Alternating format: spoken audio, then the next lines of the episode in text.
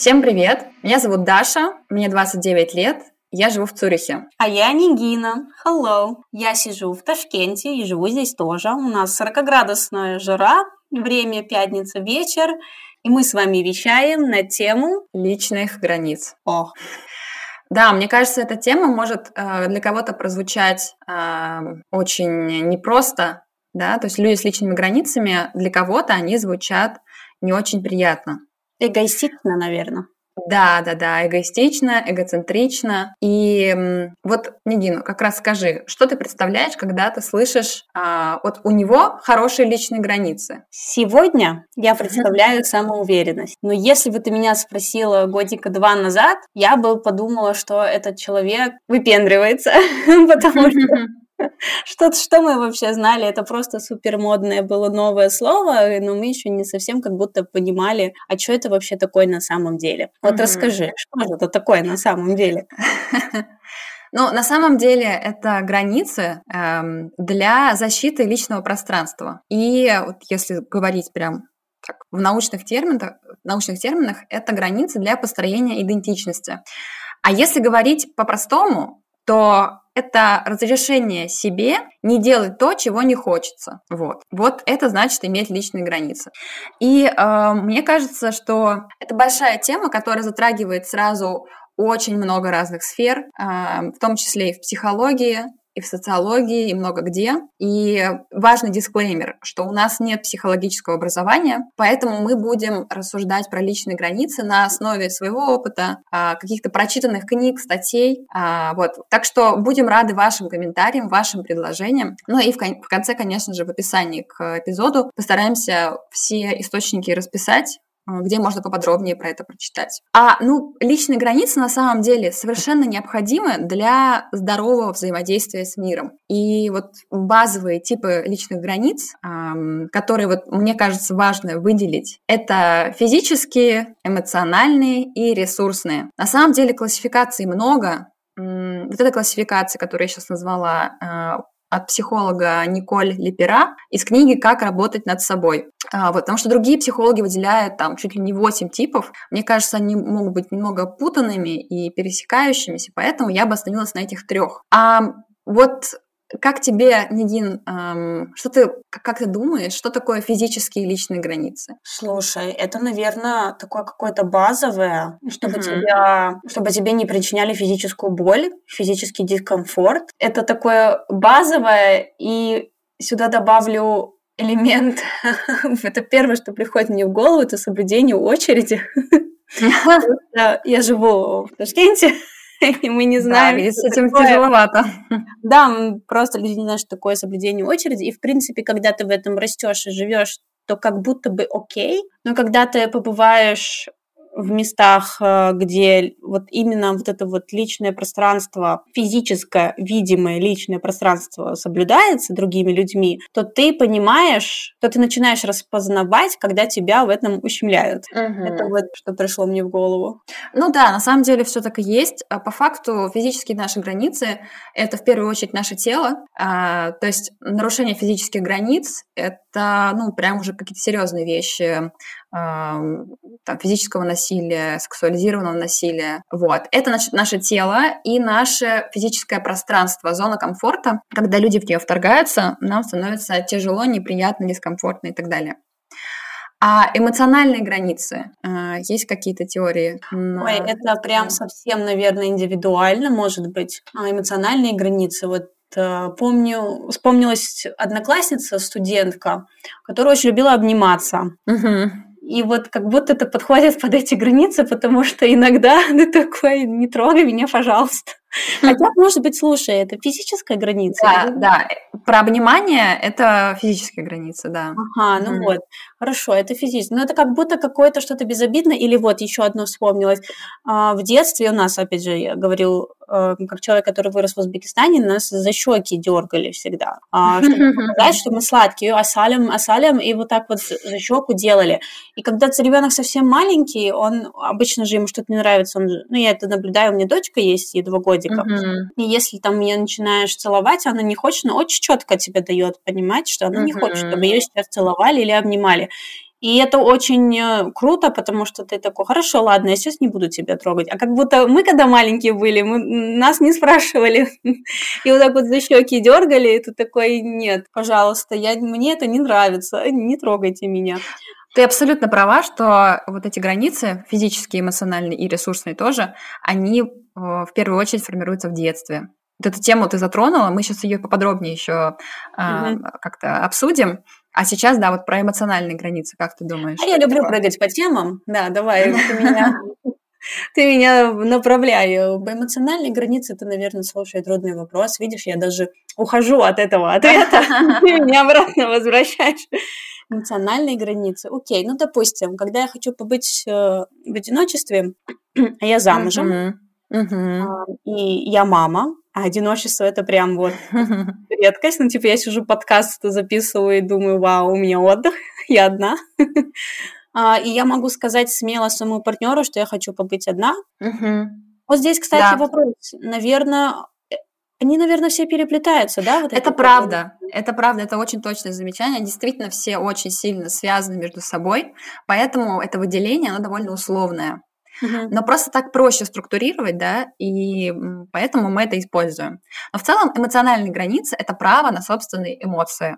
Когда э, человек какой-то другой хочет на тебя повесить вину или страх или стыд mm. своими какими-то манипуляциями, а ты отстаиваешь свои эмоциональные границы и говоришь, нет, я не хочу это чувствовать, потому что это не мои эмоции, это навязанные со стороны. Вот.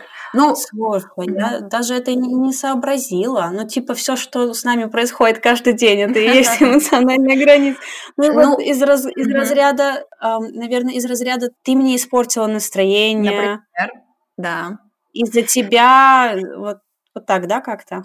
Конечно, ну вот э, такая сакраментальная фраза из детства «А «посмотри, до чего ты мать довел». Там у нее инфаркт будет, если ты так сделаешь, да? То есть вот это э, продавливание, очевидно, эмоциональных границ. Вот. А третья категория границ – это ресурсные границы. И здесь мы говорим, э, я думаю, тоже вообще довольно сложно определить, что это такое, но по сути здесь речь про то, что у каждого человека есть какой-то набор ограниченных ресурсов, например, время, например, какие-то материальные ресурсы, и мы имеем право ими распоряжаться и не чувствовать за это вину.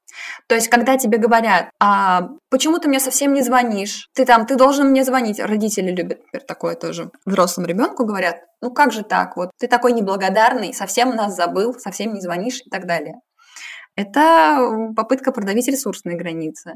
Или, например, когда э, друг вечно опаздывает. Это, по mm-hmm. сути, тоже продавливание ресурсных границ, потому что вы договорились на одно время, но он не, не соблюдает договоренности и, получается, продавливает твои границы. Вот. А, ну и, и, в принципе, как я сказала уже, действительно все границы должны устанавливаться в детстве, здоровые. Это здоровый подход к взрослению личности, когда проходит процесс сепарации, так называемый. А, то есть человек осознает, что он и мир — это не одно целое. И начинает выстраивать взаимодействие с людьми, с группами и так далее. По сути, вот такой вот первый процесс сепарации происходит примерно в три года. Он очень мощный, когда маленький ребенок начинает капризничать, говорить «я сам», «я хочу вот это», «я хочу то». И вот в нашей постсоветской культуре, а, у кого еще было и советское детство, они все знают, и мы все знаем, что в такие моменты нам говорят такую фразу «я последняя буква алфавита». И вот эта фраза, она просто убивает все твои границы, потому что невозможно выстроить здоровые границы без осознания, а, а где ты в этом всем а что ты хочешь, а что тебе важно, где твои потребности. Вот, поэтому действительно все наши вот эти комплексы, травмы и так далее, они родом из детства. А, ну, например, тоже физические границы легко нарушались в нашем детстве, по крайней мере, мне нельзя было закрываться в своей комнате.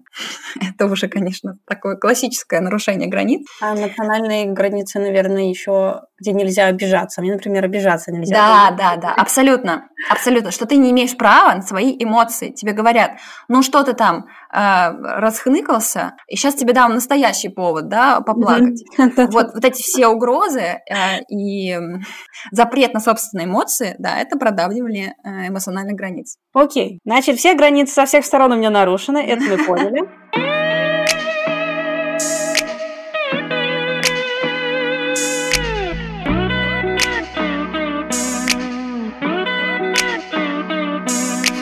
Что делать? Да, хорошо, хороший вопрос, что делать.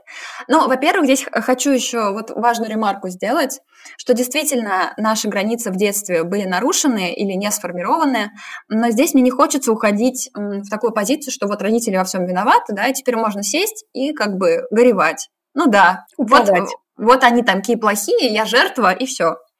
А по факту наши родители, наши бабушки и дедушки, они прошли тоже очень трудные времена, и эм, я надеюсь, что, в принципе, они сделали максимально возможное в их ситуации. Ну, конечно, если не было страшного там физического насилия, сексуализированного насилия, то есть, если просто были вот эти фразы, которые мы сейчас перечислили, это, конечно, все очень токсично, нездорово, но проблема в том, что они сами этими они фразами воспитывались. Да, они просто не смогли это отрефлексировать и что-то с этим сделать. А, мы живем в 21 веке, мы очень действительно привилегированы тем, что у нас есть доступ к знаниям, что про это уже можно говорить, тема психологии не стигматизирована, можно идти к психотерапевту. Так что здесь, конечно, хочется, чтобы все наши слушательницы почувствовали а, ответственность в своих руках за свое психологическое состояние, за свои личные границы, и действительно начали с этим что-то делать. Вот. Ну и в первую очередь, конечно, здесь надо сказать, э, что, в принципе, поход к психотерапевту, даже когда ничего не беспокоит, просто какие-то вещи проговорить, эм, э, структурировать и понять, это всегда хорошо. Это вот здесь мы да, мы здесь не сможем дать каких-то а, уникальных рецептов, да, где ты там раз, два, три и елочка горит. Да-да-да. Такого, к сожалению, мы не можем обещать. Но а, действительно, давайте поговорим о том, что мы можем сделать а, даже вот в домашних условиях. Ну, во-первых, личные границы, они выстраиваются в три этапа, если так совсем грубо сказать. А, и первый этап – это нужно их установить. То есть, в принципе, понять, а что тебе важно, а где твои границы проходят, то есть, да? какие вещи ты готов отдавать людям и миру, какие вещи для тебя принципиально твои личные? Ну, например, э, что касается, не знаю, опозданий. Вот сколько времени ты готов ждать своего друга и при этом не чувствовать, что тебя там не уважают, например, да? И вот в следующий раз, встречаясь с другом, ты можешь ему сказать, ты знаешь, я знаю, э, ты любишь опаздывать, но вот для меня там 10 минут подождать тебя – это ок, а дальше ну, мне становится неприятно, что я тебя жду, я тоже выкраиваю время и так далее. Давай как-то встречаться. То есть, если ты не придешь в течение 10 минут, то я ухожу. Да, да я здесь хочу добавить тоже ремарку, что мне пришло в голову, это если, допустим, мы никогда не озвучивали то, что нам не нравится, угу. не то, что себе, так другим, а начинать выстраивание границ с какой-то стены, тоже не совсем правильный uh-huh. подход. Это как будто ты вдруг ни с того ни сего говоришь там своему партнеру, что там последние 10 лет тебе, оказывается, не нравилось вот это. Uh-huh. И он такой, типа, а что ж ты мне не сказала? Причем обычно ты же такой, все, я смелая, я послушала, там, я empowered woman, я самостоятельная, я больше не буду терпеть, я больше не буду есть эту сторону хлеба, мне не нравится, она мне нравится мякушка. И он ну... такой, откуда это пришло? Вот э, здесь это, конечно, я все утрирую, но часто бывает, что обычно ссоры, угу. это накапливаемая вот эта вот обида, это то самое нарушение границ, и ты доходишь, наверное, вот если брать твой пример с другом, который постоянно опаздывает, ты в какой-то момент очень агрессивно ему говоришь или пассивно-агрессивно. Uh-huh. Скорее всего, пассивно-агрессивно. Мы вот в этом вообще спецы все. Uh-huh. Типа, ну, вот если бы ты пришел пораньше, ты бы вот, uh-huh. вот так вот, э, вот этого бы узнал. Или если бы ты пришел пораньше, у меня бы было время тебе рассказать, но сейчас нету. Вот такого рода посыл, то есть это совсем не та коммуникация. То есть, по сути, ты пытаешься эти свои границы отстоять, но ты, uh-huh. а, не знаешь, что ты это делаешь, ты просто uh-huh. боишься и тебя бесит. А второе, ты, по сути, задеваешь человека, который не виноват в том, что ты ему сама не прокоммуницировала, что тебе нравится, что да. тебе не нравится. Это абсолютно верное замечание. И здесь вот хочется подчеркнуть несколько важных вещей. Во-первых, а, неправильно, конечно, уходить в крайнюю противоположность, да, что если вы не понимали своих личных границ, сейчас послушали и резко решили установить просто какие-то mm-hmm. крепостные стены, то это будет неправильно и для вашей психики, и для людей вокруг. Хочется более полномерного движения. И вот говорят еще, что бывают разные эм, проницаемости, разная проницаемость у границ. Бывают условно жесткие границы, мягкие границы и здоровые. То есть жесткие границы, когда ты вообще не готов идти на какой-либо компромисс с другими людьми, тоже нездоровая вещь. Вот. Они обычно как раз возникают из ситуации, были мягкие границы, потом какая-то обида возникла на мир, на людей, и все. Больше никаких послаблений. Вот. А хочется, конечно, добиться, э, как обычно бывает, какого-то серединного пути, когда э, ты понимаешь, что для тебя важно, ты отстаиваешь свои ценности, но при этом ты видишь и другого человека и готов находить какие-то компромиссы. Вот. И еще важный момент, который упомянула Нигина, про агрессию. А сейчас мы тоже немножко попозже это обсудим. Это прям важный пункт. Но вот сейчас мы остановились на первом этапе построения личных границ. То есть сначала нужно действительно понять, что тебе важно. Мы очень мало приучены к саморефлексии, да, и к пониманию того, что мы, что мы хотим, да, какие у нас ценности. глушили. Именно, какие у нас потребности. Мы даже очень редко можем назвать, а какую эмоцию мы в этот момент испытываем, uh-huh. потому что это было запрещено. Вообще, в принципе, какие-то эмоции нестандартные, э, не подходящие к моменту испытывать. Неудобные. Именно неудобные. Так вот, значит, первый момент – это действительно разобраться, а кто ты, познакомиться с собой условно. Второй момент – это выйти в мир, да, к людям и сказать, вы знаете, у меня вот такие границы. И это не должно быть из серии ну-ка все пошли вон, теперь я буду королем. Mm-hmm. Это и должно быть из серии «я вас уважаю, вы, пожалуйста, меня уважайте». То есть уважительно, но твердо. Нужно декларировать свои границы. Кстати, и... да. да, прости, перебью, просто медленно добавлю, что это звучит как будто легко, но я представляю, что некоторые слушают, наверное, говорят, ну, в моей семье я не представляю, как я приду там к той же самой маме или свекрови, или старшей сестре, или даже мужу, да, в каких-то случаях, и скажу, так, послушай-ка мои границы. Я здесь посоветую, так как э, проходила через подобное, начать э, с другой стороны, пройти и сказать, э, слушай, а вот, ну, не, не напрямую, наверное, спросить, а какие у тебя личные границы, возможно, типа чего. Ты на каком языке говоришь? Да, типа, да, опять наслушалась своих подкастов, да? Да, да, да.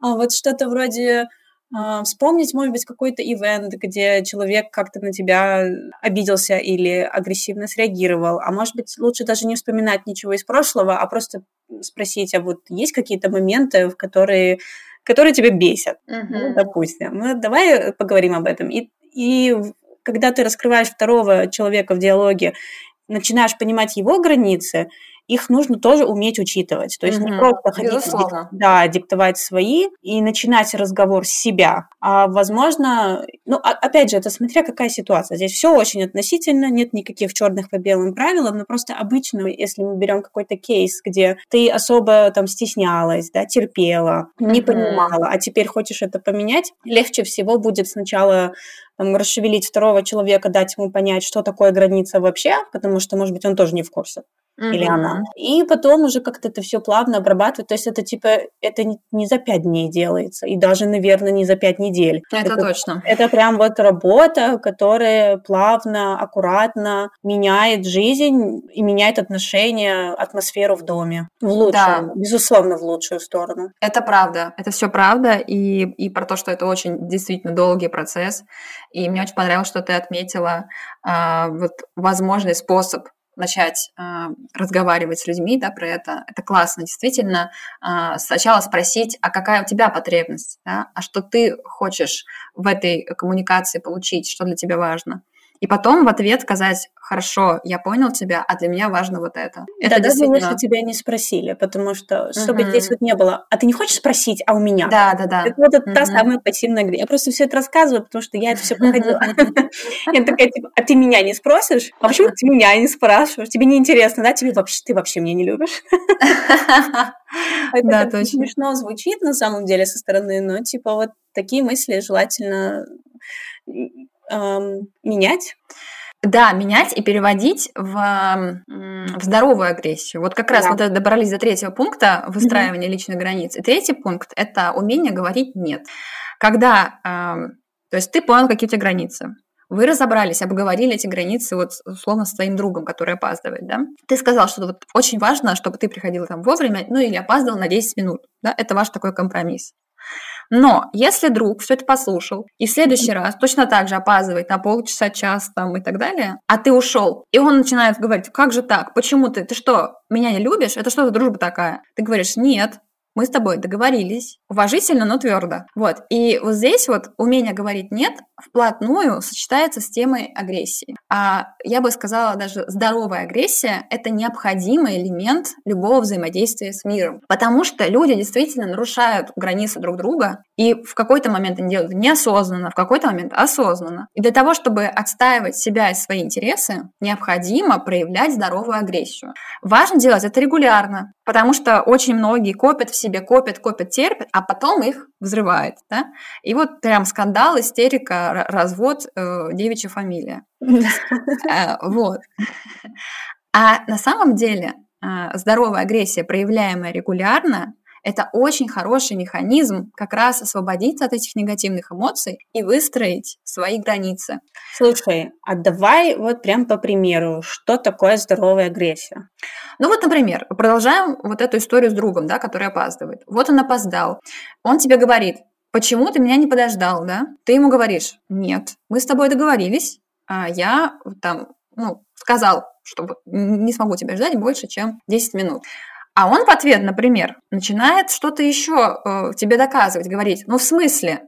А вообще-то я привык вот так. То есть начинать продавливать тебя и говорить, ну, мне это не подходит, ты знаешь? Ты говоришь, нет, ну вот для меня это важно. А если он доходит уже до каких-то э, обвинений, ну вот так, такое тоже бывает, такая токсичная дружба, э, где он привык что ты его везде ждешь, что ты за него везде платишь, да, то есть это такая неравноценная дружба. И он тебе начинает говорить, ну в смысле, ну я тогда с тобой общаться не буду, если ты там так себя ведешь. Типа ты кем себя возомнил, например, он говорит. А ты ему говоришь, знаешь, если ты так со мной будешь в таком тоне разговаривать, то я понимаю, что эта дружба мне не нужна. Типа, если ты не сменишь тон, ну, значит, мы как бы перестаем общаться. То есть ты мне хочешь сказать, что агрессия – это не бить посуду, орать, кричать и обвинять других людей? Это просто сказать, что я не хочу с тобой дружить, отдай мою лопату обратно? Именно. Это здоровая агрессия. Она выглядит именно так. Потому что когда мы э, вот так вот проявляем себя очень эмоционально, э, бьем посуду, э, там, не знаю, крушим все вокруг, это значит, что на самом деле мы либо копили все это очень долго, либо мы не до конца уверены в нашем праве на отказ. Если человек действительно уверен в себе, в своей позиции и не пытается друг, другим манипулировать, да, чего-то достичь, да, он очень спокоен он очень спокойно отстаивает свои границы, да. И вот именно это вербальное проявление агрессии – это совершенно здоровая реакция. Невербальная, да, какими-то там таким закатыванием глаз, хлопанием дверей, но это уже поступками, да. Но, в общем, какими-то невербальными вещами или поступками проявлять агрессию нездорово. Mm. Вот. А вот вербально это очень здорово. Ощущение, как будто мне снова сказали, что Дед Мороза не существует.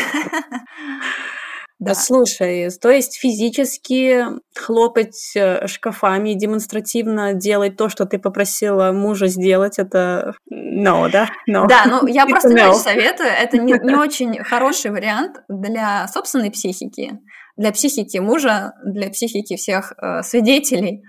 Э, потому что на самом деле у нас во-первых, очень ограниченный психический ресурс, во-вторых, очень ограниченная жизнь в целом. Поэтому Хочется, чтобы люди меньше усложняли жизнь себе и окружающим и больше получали позитивных эмоций. На самом деле, да. Слушай, шутки шутками. И вот мне еще здесь хочется добавить, что у нас сейчас все-таки жизнь сопровождается мимасиками. То есть каждый период времени это можно определить каким-то мемом. И очень часто делаются мемы из каких-то жизненных ситуаций, и ты как будто, видя в Инстаграме, что другие люди тоже так делают, как будто ты себе ставишь тут галочку, что это окей, это нормально, у всех uh-huh. такое, у меня такое.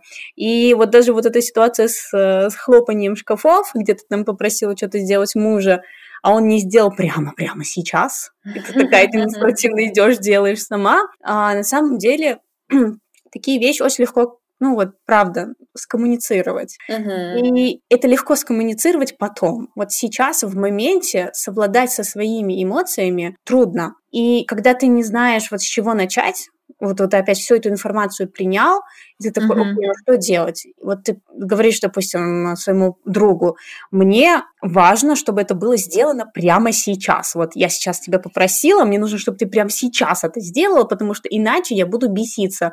Даже когда ты такое иногда произносишь слух, это можно как-то смягчить, пошутить над этим и попытаться, может быть, ответить на вопрос, а почему мне это важно, чтобы это было сделано прямо сейчас? Наверное, может быть, когда меня просили что-то сделать, меня заставляли это делать прям immediately. Uh-huh. Может быть, там еще какие-то отсылки появятся в голове. Я советую, опять же, по своему опыту, просто по своему опыту, проводить этот диалог сначала с собой. Uh-huh. Вот ты настолько будешь действительно захлестан, да, вот этими эмоциями, а, что, возможно, ты забудешь похлопать этими шкафами, такой будешь разбираться, а, для, а почему мне важно это прямо сейчас. И потом этот диалог, когда ты успокоишь это в своей голове, и ты выстроишь эту границу, ты либо поймешь, что в целом это не так уж важно, либо поймешь, что же это на самом деле, и когда ты будешь коммуницировать это второму человеку, вот ты, допустим, скажешь, друг, пожалуйста, не опаздывай, потому что там у меня вот, э, ну, я не знаю, ну, какая-то причина, может быть, есть, которую ты готова с другом поделиться, объяснить. И тогда человек, скорее всего, на эту mm-hmm. откровенность всегда ответит эмпатией. Это правда. Ну, здесь вот, если просуммировать все, что сказала Нигина, мне кажется, есть такая фраза очень классная. А, нужно говорить вот прямо словами через рот. Да. Это на самом деле Говорит. звучит просто, но это супер навык. Люди, которые дошли до такого просветления, они действительно крутые. И я желаю всем нам научиться этому крутому лайфхаку. Ну и, кстати, вот для того, чтобы э, как-то упростить этот путь, э, можем дать небольшое упражнение. А здесь, на самом деле, можно вспомнить любую ситуацию, где вот после какой-то ситуации у вас осталось такое неприятное послевкусие. Ну, например, а, в какой-то компании, на работе, коллеги а, шутят шутку, которая как-то задевает ваши чувства. Но вы для того, чтобы не выделяться, ну а что люди подумают, а, ну зачем лишний раз вмешиваться, вы эм, просто игнорируете эту шутку или даже смеетесь вместе с ними, и потом чувствуете себя, ну вот как будто вы, чем-то вы запачкались. То есть было нарушение, именно было нарушение ваших личных границ, но вы э, привыкли из детства, что типа не надо лишний раз вылезать, вот люди подумают, как-то что-то решат про вас, вы какой-то не такой. Вот. И э, в этой ситуации, продумав ее, попробуйте прямо написать себе на листочке, а как бы вы хотели поступить. То есть э, ну, в идеале, конечно, написать, какая ваша потребность была задета, потом, как можно было бы сказать, что для вас это важно, и как в следующий раз, если люди будут это делать, продолжать, сказать им, знаете, но, к сожалению, для меня это неприемлемо. Давайте какие-то другие шутки шутить. Вот. Э, Звучит как э, мама, которая пришла, обрушила вечеринку, да? Я тут спать пытаюсь, да. а вы мне тут Шутки, да, шутки. Да, но это на самом деле известная история. То есть люди, которые хотят продолжать какое-то свое токсичное поведение, они любят говорить, ну ты что нам э, весь кайф-то разрушаешь кайф, своими этими кайф, разъяснениями, рефлексиями и так далее, да? Но это вот как э, сейчас, приведу тоже пример э, с консентом, да, сейчас продвигается в общественном дискурсе история э, о том, что если вы хотите с кем-то заняться сексом, совершенно нормально спросить, точно сказать, типа, точно хочешь заняться со мной сексом? И человек там говорит да или нет. Так вот, э, там многие, особенно мужчины, говорят, ну как же так? Ну это же разрушит всю романтику, там, да, вот эти вот слова через рот. Но на самом деле нет. А мы, люди э, постсоветского пространства, очень сильно страдаем из-за невыстроенных личных границ. Поэтому вот эти все рефлексии, слова а, очень нам помогают действительно понять, а мы-то здесь чего хотим. Вот. Поэтому желаю всем а, понимания собственных границ и а, смелости. На самом деле, это в первую очередь смелость должна быть и уверенность в себе, чтобы сказать нет. знаешь, мне это не подходит. Да, и желание, потому что иногда, может быть, люди подумают, что да, в принципе, это не так уж и значимо. Угу. Не так уж и важно. Да, чтобы что-то отстаивать, в это нужно прям очень верить. То, что с первого раза, скорее всего, тебя не услышат. И нужно прям действительно здесь прям еще раз акцентрировать внимание на том, что в первую очередь понимать, насколько для тебя это важно, важно ли вообще, ну и желательно почему. Да, это правда. Ну что, мне кажется, получился классный эпизод. Да, Я классно надеюсь... поболтали. Да, я надеюсь, это будет полезно. А, ну, может быть, даже где-то весело. Да. Все, спасибо всем, Даша, спасибо тебе большое. Спасибо, Всем пока.